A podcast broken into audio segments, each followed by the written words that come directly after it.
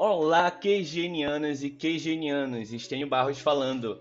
Este é mais um episódio do Nerd do QG, o podcast do QG do Enem. Nesta reta final, até o Enem, estamos recebendo convidados maravilhosos trazendo dicas essenciais sobre diversas matérias. O episódio de hoje é sobre o que esperar de matemática no Enem.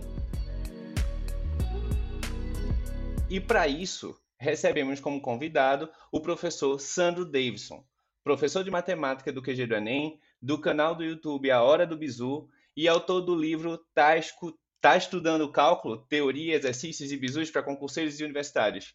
Seja bem-vindo, Sandro. Fala, galera, como é que vocês estão? Tudo bem? Fala, Stênio. Rapaziada que está escutando, prazer estar com vocês aí para essa reta final, chegando na prova do Enem. Vamos junto. Então, vamos para o que interessa, não é?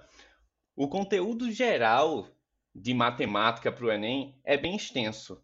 Apesar disso, com o passar dos anos, é comum a gente notar alguns assuntos que tendem a serem recorrentes anualmente.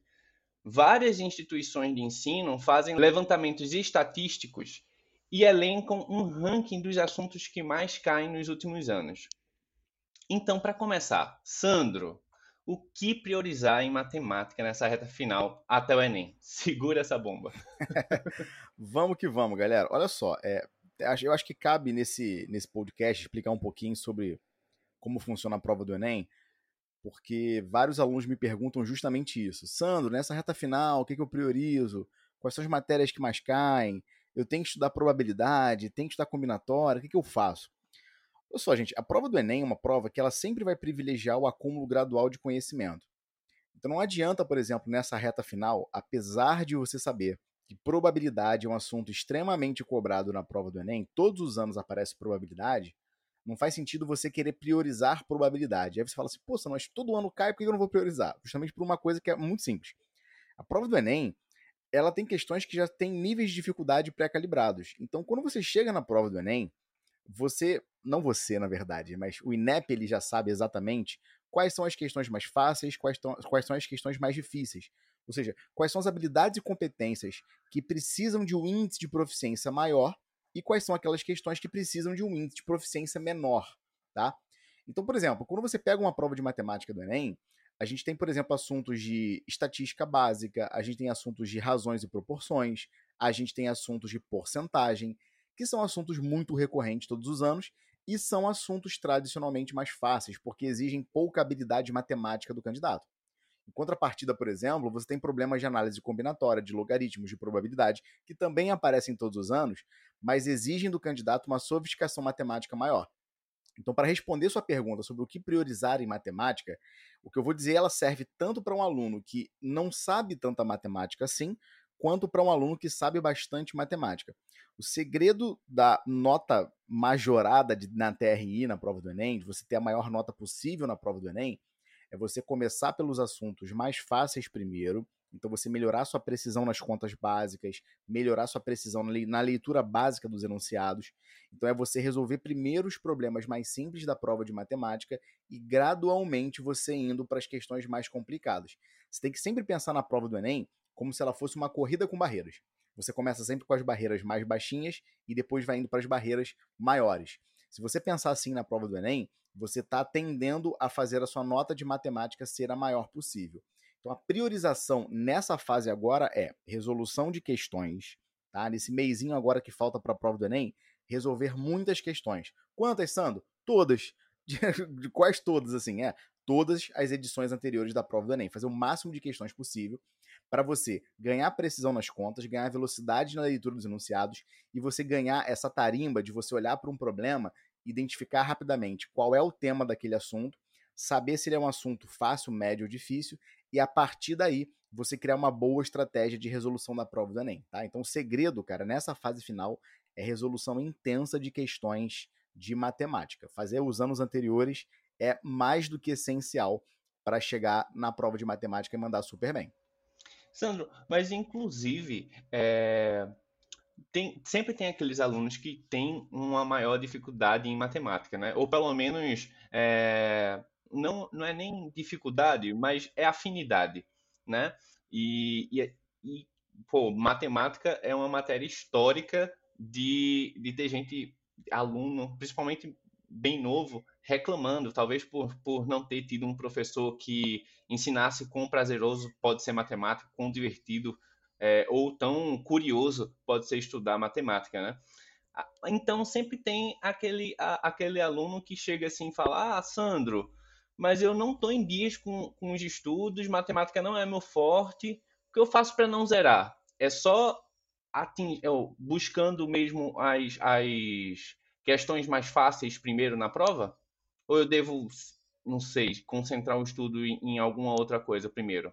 O que é que você diz? É, vamos lá. Essa pergunta é legal porque ela, ela, ela tá muito alinhada com que, aquilo que a gente já falou na primeira pergunta, né? É, para que, que serve a prova do Enem, assim, principalmente? A prova do Enem é chamada Exame Nacional do Ensino Médio. Então, historicamente, o Enem foi criado para a gente avaliar qual é a qualidade dos alunos que terminam o ensino médio na educação tanto pública quanto privada no Brasil. Então, a ideia básica do Enem é a gente avaliar qualidade de ensino. Tá? Então, é, é, é importante ter isso na cabeça, porque o Enem não nasceu para ser um vestibular. Então, como ele não nasceu para ser um vestibular, a régua de medição da prova do Enem, ela não é uma régua como a gente aprendeu no colégio, né? Por exemplo, você tem uma prova bimestral que tem 10 questões, você acerta as 10 questões, sua nota é 10. Se você acertar 6 questões, sua nota é 6. Não tem nenhuma dificuldade com relação a isso. Mas como a prova do Enem, ela usa TRI, qual é o objetivo de você usar TRI? Um dos principais motivos é você fazer com que as notas elas sejam é, avaliadas não simplesmente pelo score, ou seja, pela quantidade de questões que você acertou em relação ao total, e sim para tentar avaliar quais foram os tipos de questão que você acertou. Se você acertou uma questão que exige um grau de sofisticação maior ou menor. E aí, pensa o seguinte: como a gente pensou na prova do Enem como sendo uma prova, uma corrida com barreiras, quando a gente pega um aluno, por exemplo, que teve uma, uma educação de, de, de péssima qualidade, de qualidade mais baixa em matemática, pelo menos os assuntos mais básicos, os assuntos mais cotidianos, provavelmente esse aluno sabe. Então, por exemplo, ele sabe fazer uma soma de frações, ele sabe fazer uma conta boba de porcentagem, ele sabe fazer uma conta simples de proporção. E esses assuntos já são calibrados na prova do Enem como assuntos fáceis. Em contrapartida, por exemplo, quando você pega um problema lá de probabilidade, um problema de função logarítmica, esse assunto exige do candidato uma sofisticação muito maior, um conhecimento muito maior. Ele tem que ter vários conhecimentos a priori para poder fazer aquela questão. Então, assim, o aluno fala assim: Sandro, eu não sei matemática, eu não quero zerar. É, de fato, você não vai zerar estatisticamente, porque não tem como estatisticamente tirar zero na prova do Enem. Você vai tirar a nota mínima que está em torno de 300, 400 pontos, tá? Mas o ponto é o seguinte: se você fala assim, Sandro, não, eu não sei muita matemática e eu queria pelo menos ter alguma chance de ter alguma notinha boa ali para poder escolher algum curso legal do meu sonho. Então vamos lá, qual é a estratégia certa para você fazer isso? Você que tem dificuldade em matemática e você que não, não tem tanto traquejo assim com matemática. Comece lendo a prova inteira, primeiro, e depois você vai selecionar as questões que têm assuntos mais simples. Por exemplo, uma questão que tenha uma tabela e ela pede para você olhar os maiores números ou os menores números ou a média daqueles números numa tabela. Ou, por exemplo, uma questão que tenha gráfico, ele pede para você identificar o ponto mais alto no gráfico, o ponto mais baixo no gráfico. Pode parecer bobeira, mas isso cai muito todos os anos na prova do Enem. Por exemplo, uma questão que pede para você converter milímetros em metros ou metros em centímetros, uma questão de conversão de unidade. Essas questões já são pré-calibradas como sendo questões fáceis. Porque um dos objetivos da prova do Enem é você medir essas características, essas competências do candidato, sejam elas muito fáceis ou muito difíceis. Então, quando você começa a prova do Enem fazendo essas questões, você está aumentando uma coisa que a gente chama lá na TRI de, de nível de proficiência. A proficiência, na verdade, é como se fosse uma coerência pedagógica. Faz muito mais sentido o candidato saber fazer uma questão de porcentagem e não saber fazer uma questão de probabilidade, por exemplo. Agora, não faz o menor sentido o candidato saber fazer uma questão de probabilidade e errar uma questão de somar fração. Então, quando você aumenta o seu fator de coerência, o seu nível de coerência pedagógica, o seu nível de proficiência, você está caminhando para que a valoração das questões na prova do Enem seja a maior possível. Só para vocês terem uma ideia, no Enem de 2017, teve um candidato que ele simplesmente pegou as questões mais fáceis da prova do Enem, que foram as 22 questões que ele, ele, ele conseguiu olhar como sendo as questões mais fáceis na prova do Enem, e ele acertou essas 22 questões. A nota dele em matemática foi 819. Aí você fala: caramba, mas eu no ano passado eu acertei 25 questões e minha nota foi 750. Pois é, provavelmente você acertou 25 questões de níveis de dificuldade completamente aleatórios. Então, se você começa fazendo as questões mais fáceis, você ainda consegue uma super nota em matemática. Poxa, 820 em matemática, para muita gente, por exemplo, que quer passar em engenharia, quer passar em direito, quer passar às vezes em medicina, dependendo da instituição, já é uma super nota. Então, eu vou sempre bater nessa tecla. Se você selecionar na sua prova as questões mais simples primeiro, a tendência é que a sua nota seja maior possível na régua de medição TRI. Então, mesmo você que tem dificuldade em matemática, mas que você sabe alguma coisa, mesmo que residual de matemática, coisas simples, proporção, regra de três, semelhança, é, estatística básica, porcentagem, análise de tabelas, análise de gráficos, esses assuntos são essenciais para sua nota em matemática ser a melhor possível. Então, não basta você é, saber matemática, você, você precisa conhecer o estilo da prova, não é isso, Sandra? esse é o ponto central, cara. É, eu converso com muitos alunos, porque eu todos os anos vejo vários alunos, né, tanto no ensino presencial quanto no online, que sabem matemática, eles têm boas notas no colégio, tiram boas notas nos simulados que eles fazem, enfim. Só que na prova do Enem especificamente, o desempenho dele não é tão bom. Mas num outro vestibular, como por exemplo, vou dar um exemplo aqui, sei lá, na, FUVEST ou no, na UERJ, que são vestibulares em que a régua de medição é um score, que se eu tenho 60 questões e eu acertei 50, a minha nota vai ser 5 sextos de 100%. E pronto, sabe? A prova do Enem não é assim. A prova do Enem, ela exige que você tenha um caminho de solução para que você possa sair das, dos pontos mais fáceis para os pontos mais difíceis. Então não é só sair acertando questão. Claro, evidentemente, que quanto mais questões você acerta, exige uma correlação positiva para você ter uma nota maior. Então, o aluno, por exemplo, que acertou 44 questões de matemática, ele vai ter uma nota muito grande, isso é fato. Agora, existe a chance de você ter alunos com 4 acertos em matemática e com 20 acertos em matemática, de eles terem rigorosamente a mesma nota, o que é muito curioso na prova do Enem. Então, assim, não é simplesmente acertar muitas questões, é saber quais questões acertar. E se você entende isso para a prova do Enem, não só para matemática, mas para todas as áreas, sejam elas matemática, naturezas, humanas e linguagens, você tende a ter as maiores notas possíveis, sempre buscando essa eficiência, essa coerência pedagógica. Esse é o grande segredo, cara, é o grande segredo da aprovação. Ah, inclusive, pessoal, recentemente saiu uma matéria maravilhosa no blog do QG. O, o título da matéria é Revisando áreas da matemática para o Enem. É, quem escreveu essa matéria foi o nosso redator Vinícius Santos. Então, se vocês querem dicas extras, é só acessar o blog do QG, anota aí, inclusive, é blog.enem.com.br, ok? Então, mas continuando por aqui. É... Deixa eu partir para uma outra questão, Sandro, para a gente já ir caminhando para um fim desse episódio.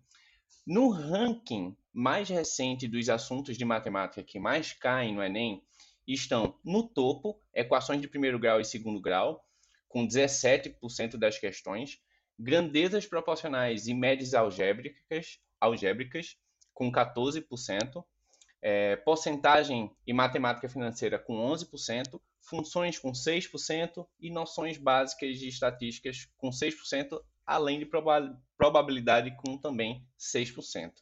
Sandro, destes assuntos, qual é o que os alunos mais erram e qual bizu que tu pode dar para eles? Tá bom, então essa resposta vai ser meio esquisita, mas olha só. Ah, eu assunto, acredito. É, o assunto que eles mais erram, em geral, é probabilidade. Por quê? Porque é o assunto mais difícil nessa lista, tá? Aí você fala assim, Sandro, qual o bizu que você pode dar para eles? O bizu é o seguinte: pule as questões de probabilidade. Você fala, caramba, o professor está mandando pular a questão? Sim, eu estou mandando você pular. Quando você vai fazer a prova do Enem, imagina, por exemplo, que a primeira questão da prova é uma questão de probabilidade, a segunda questão é uma questão de análise combinatória. E a terceira questão é uma questão de grandezas proporcionais. Cara, grandezas proporcionais, tradicionalmente é um assunto fácil. Combinatória e probabilidade, tradicionalmente, são assuntos difíceis. E, e aí, esse é o ponto importante. Não é difícil para você. O INEP não sabe quem é você. O INEP não sabe quem é o Sandro. O INEP olha números, ele olha estatística. Então, numa grande população, estatisticamente, uma questão de probabilidade ela vai ser menos acertada do que uma questão de porcentagem. Uma questão de logaritmos ela vai ser menos acertada que uma questão de combinatória. Então, olhando para essas três primeiras essas três primeiras questões da prova, se eu tenho lá probabilidade, combinatória e grandezas proporcionais, eu vou direto para a questão de grandezas proporcionais. Poxa, Sandro, então não vou fazer questão de probabilidade. Não é que você não vai fazer. Você não vai fazer na primeira feitura da prova. Entendeu? Quando você começa a prova, você não pode ficar perdendo o seu tempo nos temas que são complicados. Eu tenho que fazer primeiro as questões mais simples, porque você vai, primeiro, economizar tempo, porque as questões mais simples geralmente gastam menos tempo para você fazer. E segundo, sobra mais tempo para no final da prova você ter uma, uma, releitura, você olhar um pouco mais as questões que ficaram faltando, você poder brigar com aquelas questões um pouco mais complicadas, com uma sofisticação matemática um pouco maior.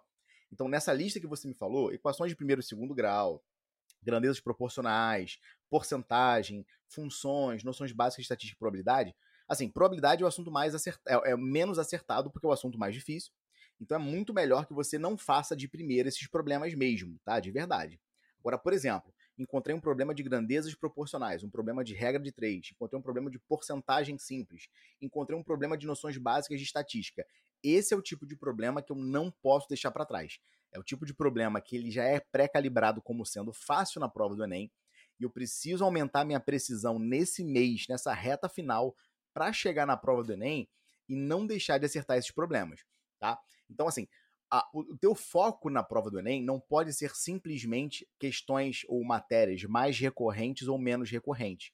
Eu preciso focar o meu estudo em questões mais fáceis, com uma ideia simples, ou questões mais difíceis com várias ideias.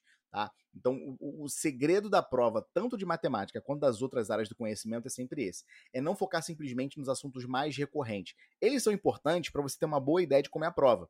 Só que as competências e habilidades que são cobradas na prova do Enem, elas são cobradas todos os anos. O que eu preciso focar na prova do Enem são primeiro nos assuntos mais simples, para depois você fazer os assuntos mais complicados. Esse é o, esse é o grande segredo, cara, de verdade. Cara, eu, eu tô satisfeitíssimo com, com essas respostas. Eu, eu espero que é, quem está nos ouvindo também tenha conseguido extrair o máximo de informações ao seu, ao seu bom desenvolvimento, a, a, um, a um melhor resultado aí no Enem. Então é isso. Sandro, muito obrigado por participar aqui do Nerds do QG.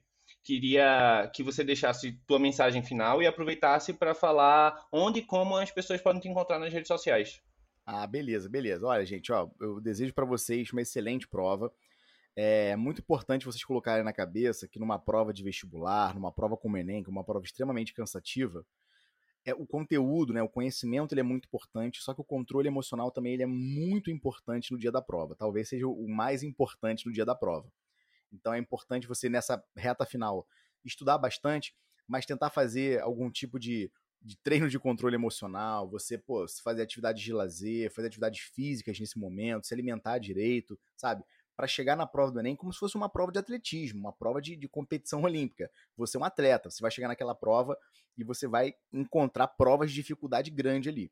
Então, ter na cabeça que o, que o estudo que você empreendeu durante esse ano, que foi um ano super difícil para todos nós, um ano de pandemia, um ano de quarentena, a gente poder o nosso gás, a gente estudou, a gente conseguiu fazer o nosso melhor e esse senso de merecimento é muito importante para chegar na prova e você mandar bem, tá? Então eu desejo para vocês uma excelente prova, chega lá na prova do Enem com a consciência tranquila de que o trabalho foi muito bem feito e que vocês vão mandar super bem, tá? Vocês podem me encontrar lá no YouTube, no canal Hora do Bizu. É um canal que eu posto várias dicas de matemática, coisas legais para todos os gostos, né? De, tanto a galera de vestibular, quanto a galera de concursos militares, enfim, galera do colégio. E também no Instagram. O Instagram, eu sempre estou por lá no Instagram. Meu, meu Instagram é o Prof. Sandro Davidson. Então pode me caçar lá que vai ser sempre um prazer ter você por lá. Qualquer dúvida que vocês tiverem, qualquer indagação, pode mandar uma mensagem para mim.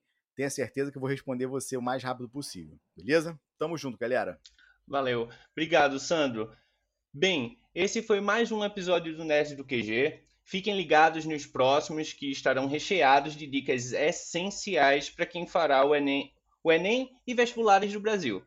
Lembre-se que esse podcast também é feito por vocês. Então, Podem enviar sugestões através do Facebook, Instagram ou Twitter do QG do Enem, tá? Procura lá, arroba QG do Enem em qualquer uma dessas, tá bom? Valeu, galera. Falou!